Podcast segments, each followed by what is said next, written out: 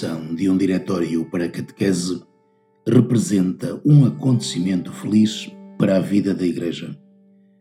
Com efeito, pode constituir um desafio positivo para todos os que se dedicam ao grande empenho da catequese, uma vez que permite experimentar a dinâmica do movimento catequético que sempre teve uma presença significativa na vida da comunidade.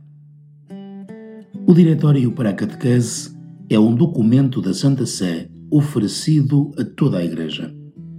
Necessitou de muito tempo e trabalho e chega até nós como conclusão de uma vasta consulta internacional.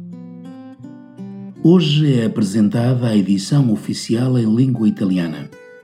No entanto, estão já prontas as traduções em espanhol, edição para a América Latina e para a Espanha. Português, edição para o Brasil e para Portugal. Inglês, edição para os Estados Unidos da América e Reino Unido. Francês e polaco. Dirige-se em primeiro lugar aos bispos, primeiros catequistas entre o povo de Deus, na medida em que são os primeiros responsáveis pela transmissão da fé. Juntamente com eles, são envolvidas as conferências episcopais com as respectivas comissões para catequese, para partilhar e elaborar um desejável projeto nacional que apoie o caminho de cada diocese. No entanto, os mais diretamente envolvidos no uso do diretório são os sacerdotes, os diáconos, as pessoas consagradas e os milhões de catequistas que todos os dias desempenham o seu ministério com gratuidade, esforço e esperança nas diferentes comunidades. A dedicação com que trabalham, sobretudo num momento de transição cultural como este, é sinal palpável de quanto o encontro com o Senhor pode transformar um catequista num genuíno evangelizador. Desde o Concílio Vaticano II, este que apresentamos hoje é o terceiro diretório. O primeiro de 1971, Diretório Catequístico Geral, e o segundo de 1997, Diretório Geral da Catequese, marcaram estes últimos 50 anos da história da catequese. Estes textos desempenharam um papel primordial constituíram uma ajuda importante para levar o caminho catequético a dar um passo decisivo, sobretudo através da renovação da metodologia e da instância pedagógica. O processo de inculturação que caracteriza de modo particular a catequese e que, sobretudo nos nossos dias, obriga a ter uma atenção bastante particular, exigiu a composição de um novo diretório a Igreja está diante de um grande desafio que se concentra na nova cultura com a qual se vai encontrando a cultura digital. Centrar a atenção num fenómeno que se impõe como global obriga todos os que têm responsabilidade da formação a evitar subterfúgios. Diversamente do passado, quando a cultura estava limitada ao contexto geográfico a cultura digital tem um valor que sente os efeitos da globalização em curso e determina o seu desenvolvimento. Os instrumentos criados nesta década são a manifestação de uma transformação radical dos comportamentos que incidem sobretudo na formação da identidade pessoal e das relações interpessoais. A velocidade com que se modifica a linguagem e com ela também as relações comportamentais, deixa vislumbrar um novo modelo de comunicação e de formação que toca inevitavelmente também a Igreja no complexo mundo da educação. A presença das várias expressões eclesiais no vasto mundo da internet constitui certamente um facto positivo, mas a cultura digital vai muito para além disso ela toca a raiz da questão antropológica decisiva em qualquer contexto formativo, como o da verdade e da liberdade. O próprio facto de colocar esta problemática impõe que se verifique a adequação da proposta formativa venha de onde vier. ela torna-se, no entanto, um confronto imprescindível para a Igreja, em virtude da sua competência sobre o homem e a sua pretensão de verdade. Talvez esta premissa fosse suficiente para demonstrar a necessidade de um novo diretório para a catequese. Na época digital, 20 anos são comparáveis, sem exagero, a pelo menos meio século. Daqui resultou a exigência de redigir um diretório que tivesse em conta, com grande realismo, a novidade que se apresenta, na tentativa de propor uma leitura dessa mesma novidade que envolvesse a catequese. É por este motivo que o Diretório apresenta não apenas as problemáticas inerentes à cultura digital, mas sugere também os percursos a realizar para que a catequese se torne uma proposta que encontra o interlocutor que seja capaz de a compreender e de ver como se adequa ao seu mundo. No entanto, existe uma razão mais de ordem teológica e eclesial que convenceu a redigir este diretório. O convite a viver cada vez mais a dimensão sinodal não pode deixar esquecer os últimos sínodos que a Igreja viveu. Em 2005, o Sínodo sobre a Eucaristia, fonte e ápice da vida e da missão da Igreja. Em 2008, a Palavra de Deus na vida e na missão da Igreja. Em 2015, a vocação e a missão da família na Igreja e no mundo contemporâneo. Em 2018, os jovens, a fé e o discernimento vocacional. Como se pode observar, em todas estas assembleias repetem-se algumas constantes que tocam de perto o tema da evangelização e da catequese, o que se pode verificar pelos documentos que se lhes seguirão. De modo mais particular, é forçoso referir-nos a dois documentos que, de forma complementar, marcam a história desta última década no que se refere à catequese. O Sínodo sobre a nova evangelização e a transmissão da fé, em 2012, com a consequente exortação apostólica do Papa Francisco, Evangelii Gaudium, e o 25º aniversário da publicação do Catecismo da Igreja Católica, ambos tocando diretamente a competência do Conselho Pontifício para a promoção da nova evangelização. A evangelização ocupa o primeiro lugar na vida da Igreja e no magistério cotidiano do Papa Francisco. Não poderia ser de outro modo. A evangelização é a tarefa que o Senhor ressuscitado confiou à sua Igreja, para ser no mundo de cada tempo o anúncio fiel do seu Evangelho. Prescindir deste pressuposto equivaleria a transformar a comunidade cristã numa das muitas associações beneméritas, orgulhosa dos seus dois mil anos de história, mas não a Igreja de Cristo.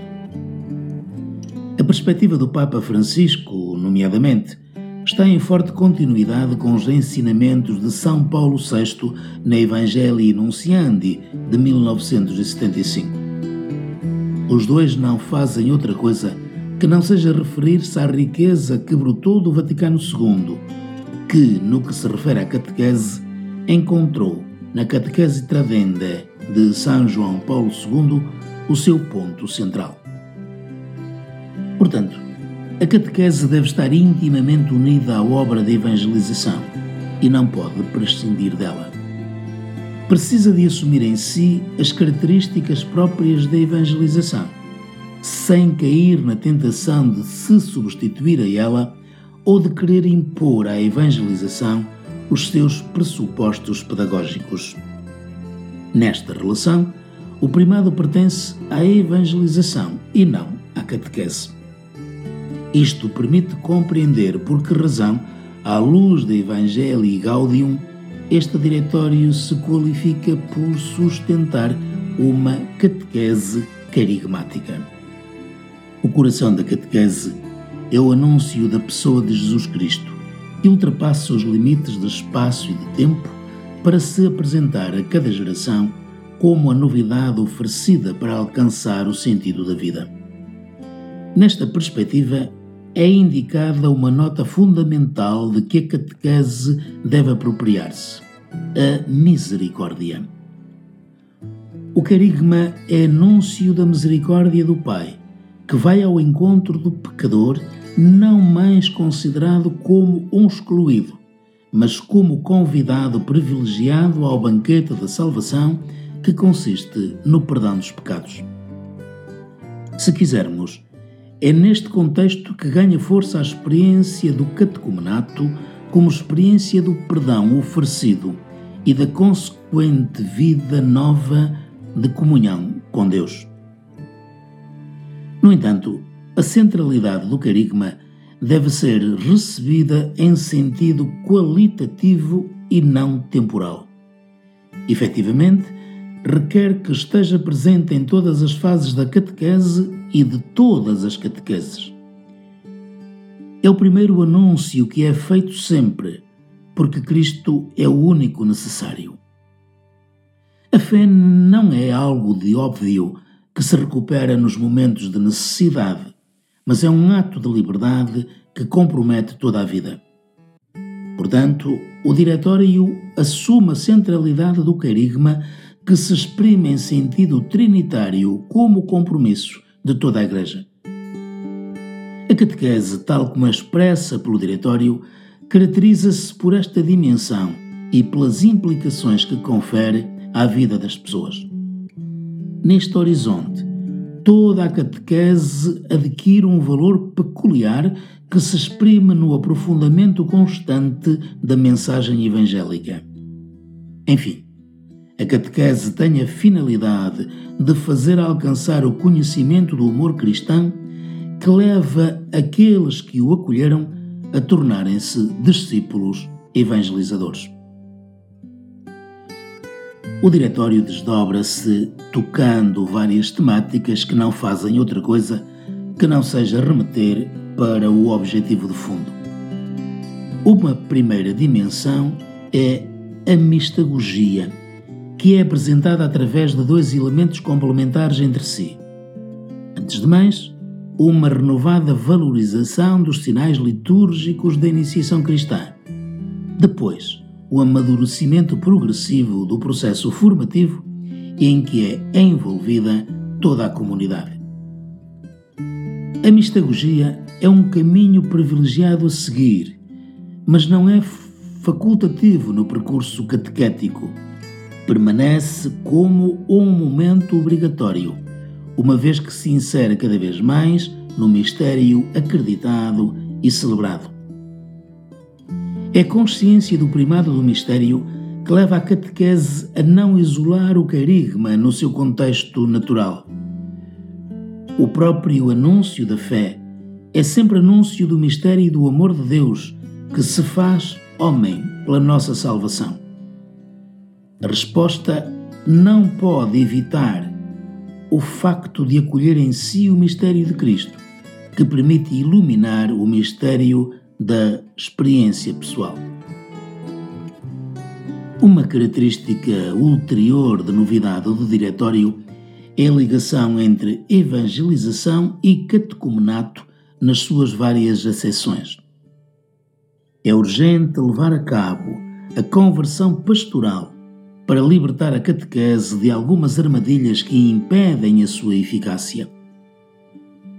O primeiro pode ser identificado no esquema escolar, segundo o qual a catequese de iniciação cristã é vivida no paradigma da escola. A catequista substitui a professora, a sala da escola dá lugar à sala de catequese, o calendário escolar é idêntico ao da catequese. O segundo é a mentalidade segundo a qual a catequese é feita em vista da recepção de um sacramento. É óbvio que, quando a iniciação tiver terminado, se venha a criar um vazio para a catequese. Um terceiro é a instrumentalização do sacramento por parte da pastoral, pelo que os tempos do sacramento da confirmação são estabelecidos pela estratégia pastoral de não perder o pequeno rebanho de jovens que ficou na paróquia, e não pelo significado que o sacramento possui em si mesmo na economia da vida cristã. O Papa Francisco escreveu que anunciar Cristo significa mostrar que crer nele e segui-lo não é algo apenas verdadeiro e justo, mas também belo, capaz de preencher a vida de um novo esplendor e de uma alegria profunda, mesmo no contexto das provações. Nesta perspectiva, todas as expressões de verdadeira beleza podem ser reconhecidas como uma vereda que ajuda a encontrar-se com o Senhor Jesus. Torna-se necessário que a formação na via pulcritudinis seja inserida na transmissão da fé. Uma nota de particular valor inovador para a catequese pode ser expressa pela via da beleza, sobretudo para permitir conhecer o grande património de arte, literatura e música que cada igreja local possui. Neste sentido, compreende-se por que razão o Diretório colocou a Via da Beleza como uma das fontes da catequese. Uma última dimensão oferecida pelo Diretório está no facto de ajudar a inserir-se progressivamente no mistério da fé. Esta conotação não pode ser delegada apenas a uma dimensão da fé ou da catequese. A teologia explora o mistério revelado com os instrumentos da razão. A liturgia celebra e evoca o mistério com a vida sacramental. A caridade reconhece o mistério do irmão que estende a mão. Na mesma linha, a catequese leva progressivamente a acolher e viver globalmente o mistério na existência cotidiana. O Diretório assume esta visão quando pede que se exprima uma catequese que saiba encarregar-se de manter unido o mistério embora articulando-o nas diversas fases de expressão. O mistério, quando é captado na sua realidade profunda, exige o silêncio. Uma verdadeira catequese nunca terá a tentação de dizer tudo sobre o mistério de Deus. Pelo contrário, deverá introduzir à vida da contemplação do mistério fazendo do silêncio a sua conquista. Portanto, o Diretório apresenta a catequese carigmática não como uma teoria abstrata, mas como um instrumento com forte valor existencial. Esta catequese tem o seu ponto de força no encontro que permite que se experimente a presença de Deus na vida de cada um um Deus próximo que ama e que segue as vicissitudes da nossa história, porque a encarnação do Filho o compromete diretamente. A catequese deve envolver cada pessoa, catequista e catequizando, no facto de experimentar esta presença e de se sentir envolvido na obra da misericórdia. Enfim, uma catequese deste tipo permite descobrir que a fé é realmente o encontro com uma pessoa, ainda antes de ser uma proposta moral, e que o cristianismo não é uma religião do passado, mas um acontecimento do presente. Uma experiência como esta favorece a compreensão da liberdade pessoal, porque é fruto da descoberta de uma verdade que nos torna livres. A catequese que dá o primado ao carigma está nos antípodas de qualquer imposição, nem que fosse a de uma evidência sem qualquer possibilidade de fuga. Com efeito, a escolha de fé, ainda antes de considerar os conteúdos aos quais aderir com o assentimento de cada um, é um ato de liberdade, na medida em que se descobre que se é amado. Neste âmbito, é bom que se considere com atenção o que propõe o Diretório acerca da importância do ato de fé na sua dupla articulação. Durante demasiado tempo, a catequese centrou os seus esforços em dar a conhecer os conteúdos da fé e na pedagogia com a qual os devia transmitir, descurando, infelizmente, o momento mais determinante, que é o ato de cada um escolher a fé e dar o seu assentimento. Fazemos votos de que este novo diretório para a catequese possa servir verdadeiramente de ajuda e de apoio à renovação da catequese no processo único de evangelização que, desde há dois mil anos, a Igreja não se cansa de realizar, para que o mundo possa encontrar Jesus de Nazaré, o Filho de Deus, feito homem, para nossa salvação.